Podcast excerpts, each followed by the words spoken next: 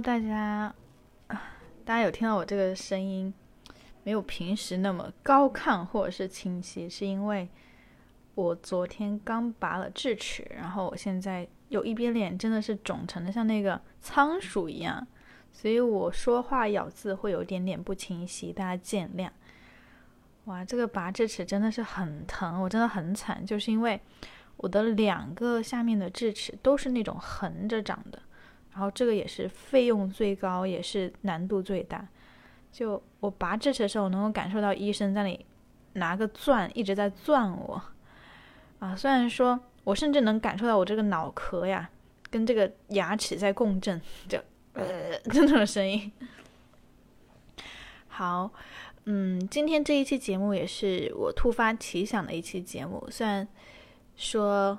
呃，虽然说我现在说话不是很方便，但是我还是希望，能自己能够在有灵感的时候去讲出那些，哦，那些我真正感觉很有感觉，或是，嗯，有思考的一些东西。其实最近这一个月，我有跟我的男朋友吵一次架，但不是那种很激烈的争吵。其实我不，我不是那种。会去骂对方啊，气势汹汹的指责对方的那种人，但我确实是一个怎么说，嗯，比较坚定的一个人，就在别人眼里可能会有一点得理不饶人，但在我自己觉得啊，我就是对的呀。什么叫得理不饶人？我就是对。故事转折点发生在这一天。因为我跟我男朋友是复合的，就之前分过手，所以复合之后我还是蛮珍惜这一段感情。就是很多时候，我觉得没有必要去闹，没有必要去一些问题没有必要去摆在台面上来讲。很多时候都是我自己去消化这个情绪。嗯，外面有那个电钻一直在转，大家 不要介意啊。所以很多事情我没有拿出来很坦诚的跟他讲我的感受，或者是我。希望他能够怎么做，就是基本上没有怎么提要求。那当然，在这段期间，他感觉很舒服，但是我可能感觉不是那么舒服，就是因为我觉得，一方面虽然我的思维方式或者格局打开了，但是有一些人的本性的东西，他就是会介意的，就是他积压在那里，他没有被释放出来，他没有被理解，他就会有一天会爆发，所以。这个月应该是上个月的时候，我就有了一次爆发。事情是这样的，就是女生有时候会有一种突如其来的不安全感。什么意思呢？就当时是十一的时候，我跟我的姐妹出去到长沙去玩，我们玩的很开心。但是在这个期间，我男朋友也没有怎么去联系我，也没有太去关心我，因为他那个时候在呼市嘛，然后那个时候。疫情闹得很严重，就是他被拉去隔离了。其实我想，你拉去隔离的话，你其实应该有很多时间啦。那你为什么不多跟我聊聊天？虽然他没有很主动关心我，但是我发信息还是会回。后来等我从长沙回到广州之后，我就忍不住想要去聊一聊这个事情，就是你为啥不关心我呢？就为啥不主动跟我发发信息呢？为什么一天到晚都在隔离酒店睡觉呢？所以我就跟他打了一通电话，然后呢，他很久之后又才回复给我。那个时候我的怒气就已经在积攒了，就是可能我的那种不耐烦、不安全感，在这个等待的空隙中，我就是一直在积攒。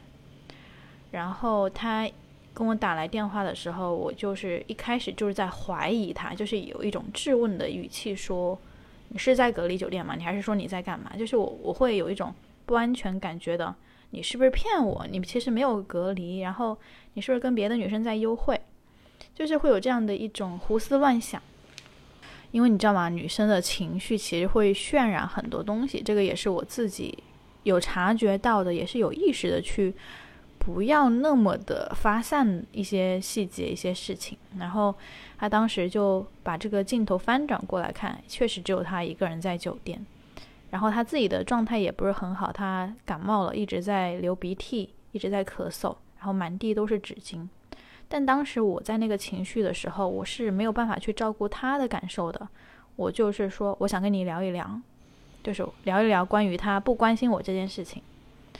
然后他就有点排斥，可能是因为一来的时候我就是以一种质问的语气，然后呢，他自己状态也很不好，就相当于我现在可能拔牙了，我也我也很不舒服，其实我脑子里都是很疼的。但如果有一个人真的要跟我聊一些正经事，我可能真的没有那么多的心力去应付。但那个时候我没有做到换位思考，然后他也就很排斥，他就说等我睡一觉，我醒了之后再跟你聊。然后我说不行，我现在就要聊。那他就坚决不跟我聊，所以我们俩就处于一种对抗的过程中。然后我甚至还就忍不住哭了，然后我哭的时候他也没有心软，依旧就不接受。然后我就说那好吧，然后我就挂了。其实那个时候我就真的就是心里很想说分手，就觉得你作为一个男人，你不照顾我的情绪，我都哭了，你居然还这样子。后来等到晚上之后呢，他打来了电话，然后跟我解释了一下，然后我就原本想要提分手的那个情绪他又下去了，然后我就非常理性的跟他说了我的要求，就是我的诉求，然后他也答应了，说行，那我。多给你打电话呀，多给你发信息，有事情多跟你分享，就相当于说，他其实还是愿意去配合我的这些需求的，只是在那个时候，我们两个人的情绪都到达了一个顶点，处于对抗的状态下，谁都不想照顾谁。那个算是我第一次和他比较激烈的一种对抗吧，但是在那次对抗之后，我感觉我是放飞自我了，就是。我好像释放了，因为长久以来都是我一直在包容他，我试着去理解他，有情绪呢也是自己去疏解。但是这一次，我让他看到了我的情绪，而且他也接住了我的这个情绪，虽然是在事后接的，没有在当下接，但对于我来说也是一个很大的安慰。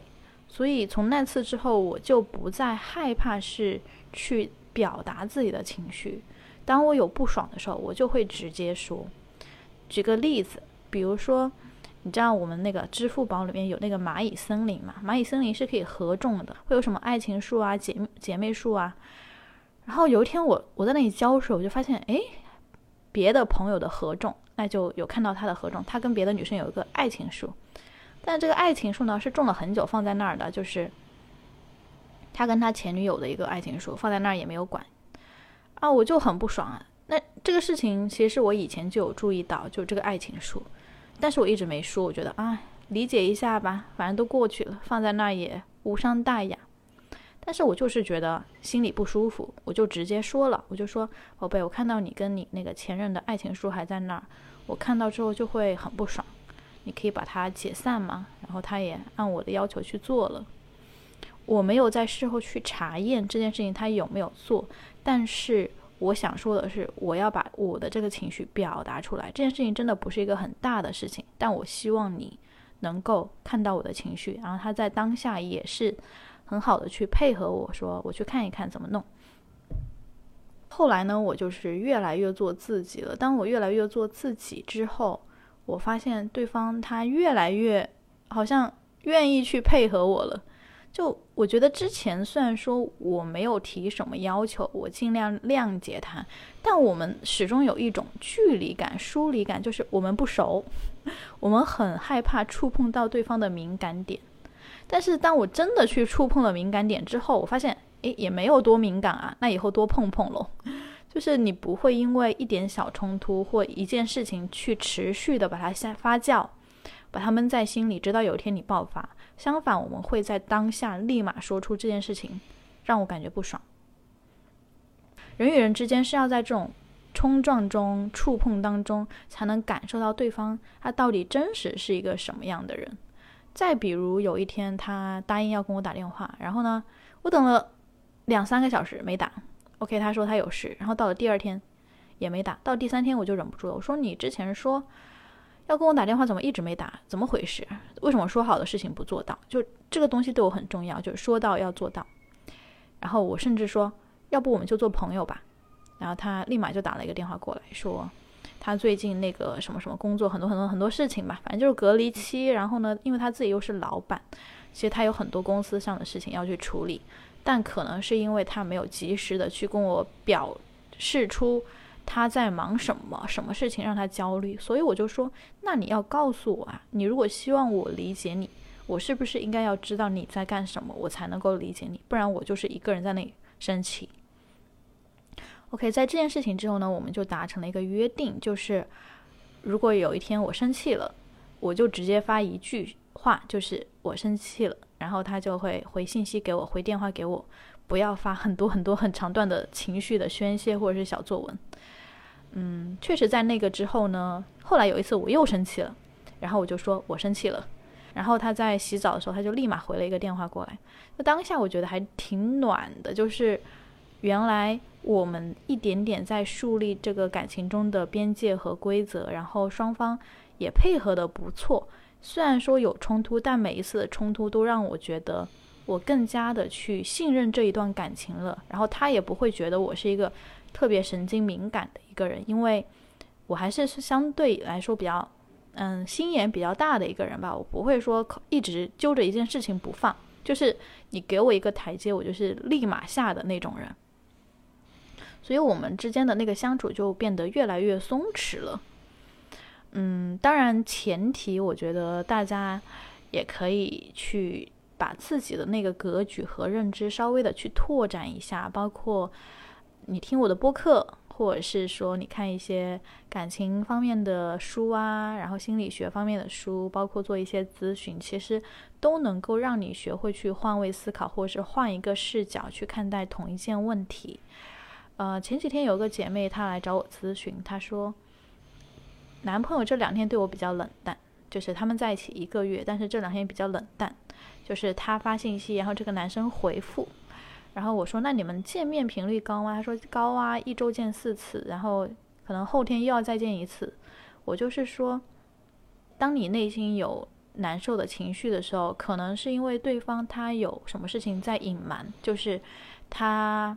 可能没有处理好自己的工作或者家庭里的一些事情，然后他不太那么愿意去处理感情上的问题，所以会对你有点忽视。但你不要就归结余就是下一个定论，就说这个人他就是不在乎我了。嗯，况且你们见面的频率也很频繁嘛，然后每次见面感觉都很好。我是建议他说，如果对方这几天比较沉默寡言，你不妨多去关心一下他，问问他最近怎么了。然后在下一次见面的时候，大家可以好好的去聊一聊。如果这个男生他更加的信任你之后，他其实是会跟你袒露脆弱的。确实，我们很难指望说一段刚在一起一个月的感情能有多深的信任或者是那个爱情的浓度。所以有时候女生如果活在自己的一个。概念里面觉得感情就应该是怎样怎样的，其实会误伤很多感情，也会错失掉很多原本可以发展的人。这个事情也是我最近一年学到的，因为我在前面的感情中很容易处于一种非常焦躁啊、不安呐、患得患失的情绪。到后来我注意到，其实很多时候这种情绪真的不一定是对方导致的，而是我自己没有办法去。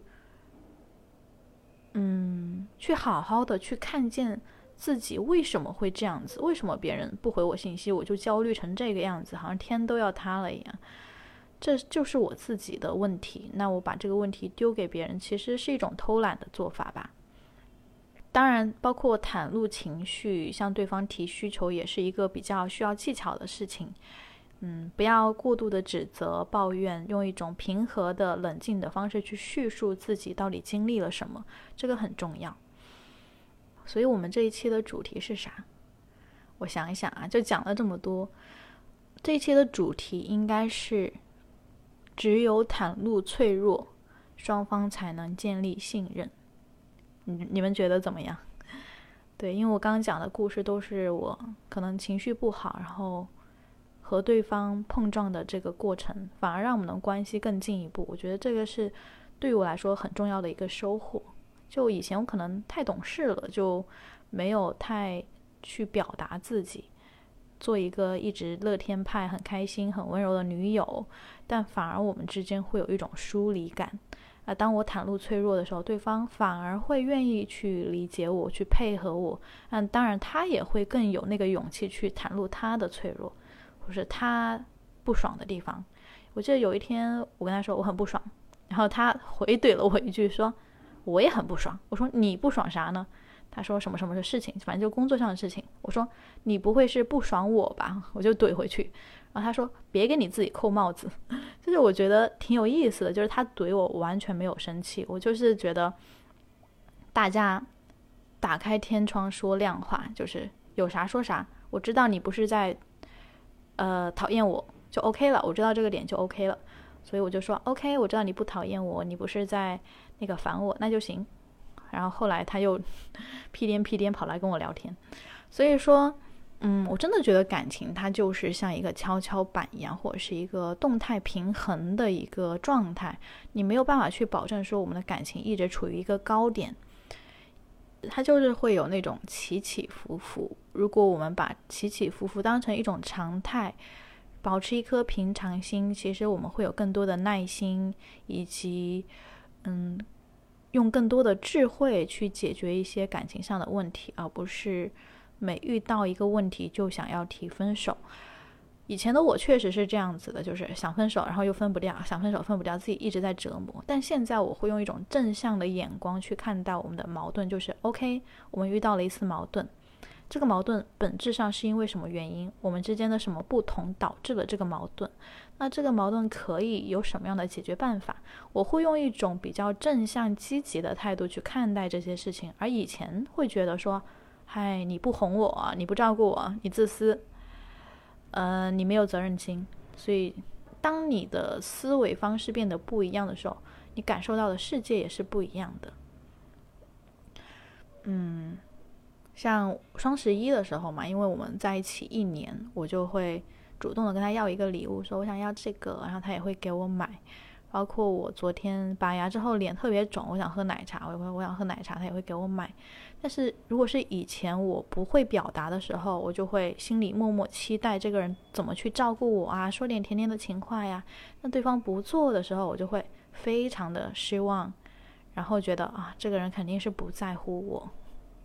但是我发现，当我提出一些诉求，然后对方满足的时候，他也很开心，你知道吗？就是我拍照给他看，说啊，宝贝，这个真好喝，真好吃，这个好漂亮啊，我好喜欢。就我表达出这样的感受的时候，对方反而他也很开心，说哇，喜欢就好，嘻嘻之类的。然后今天，因为我在广州买房了嘛，然后其实有几百万的贷款，然后。我跟我爸妈商量过，就今年可能要提前还一部分的贷款，我就跟他说了这件事情。我说：“宝贝，告诉你一个好消息，我今年要提前还贷款，然后之之后的话，压力每个月那个还贷的压力就会小很多。”然后他说的那句话其实让我挺惊讶的，就是他说：“好呀。”他说：“等明年我自己状态好一点之后，我再跟你一起还。”就是。帮我还贷款嘛？那我当时那一下就感觉挺感动的，就是我没有想到这句话会从他的嘴里说出来，甚至是如果是对方在面临我这样的情况的时候，我不会说这样的话，我不会说我明年帮你一起还。嗯，不管他是不是一个饼啊，还是一个有心之举，我都觉得就这一个这一份心让我觉得很感动。嗯，也会让我更加的去认识到，其实感情，当然，当然你说聊天啊、见面啊、柴米油盐都很重要，但是两个人能够为未来一起努力、共同发展的那个目标感，会让两个人之间的那个信任和连接更加的紧密。就是我把你的未来当成我的未来的那种感觉，就真的不要只是停留在。今天他有没有主动找我啊？今天有没有说早安呐？等等之类的这些比较小的问题。当然，在感情的初期，不可避免的会遇到这些摩擦。但是，真的到后面之后，你们会在意的，会更多的一些人生方向的问题。我觉得那个时候，从爱的角度出发，你才会去真正的理解你面前的这个人，他是一个什么样的人，你们想要拥有什么样的一个人生。就不仅仅只是停留在今天一起吃饭，明天逛街，后天看电影那种比较浅层次的一种交流模式吧，所以挺开心的。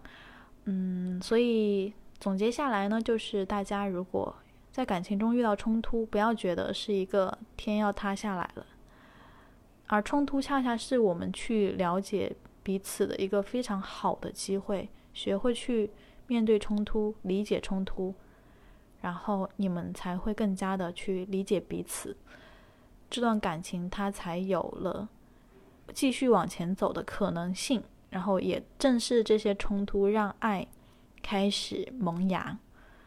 好，我们今天节目比较简短，因为我说话还是有点累啊，就是 我的脸一直在冰敷，这样靠着有点累。我已经把我想表达的一些东西都说出来了，希望大家听到这期节目有收获。然后记得订阅我，因为我看到我的这个订阅数已经涨到六十多了。挺开心的，虽然不是很多，但是我的目标是希望今年可以到两千，不知道难不难。然后谢谢大家，拜拜。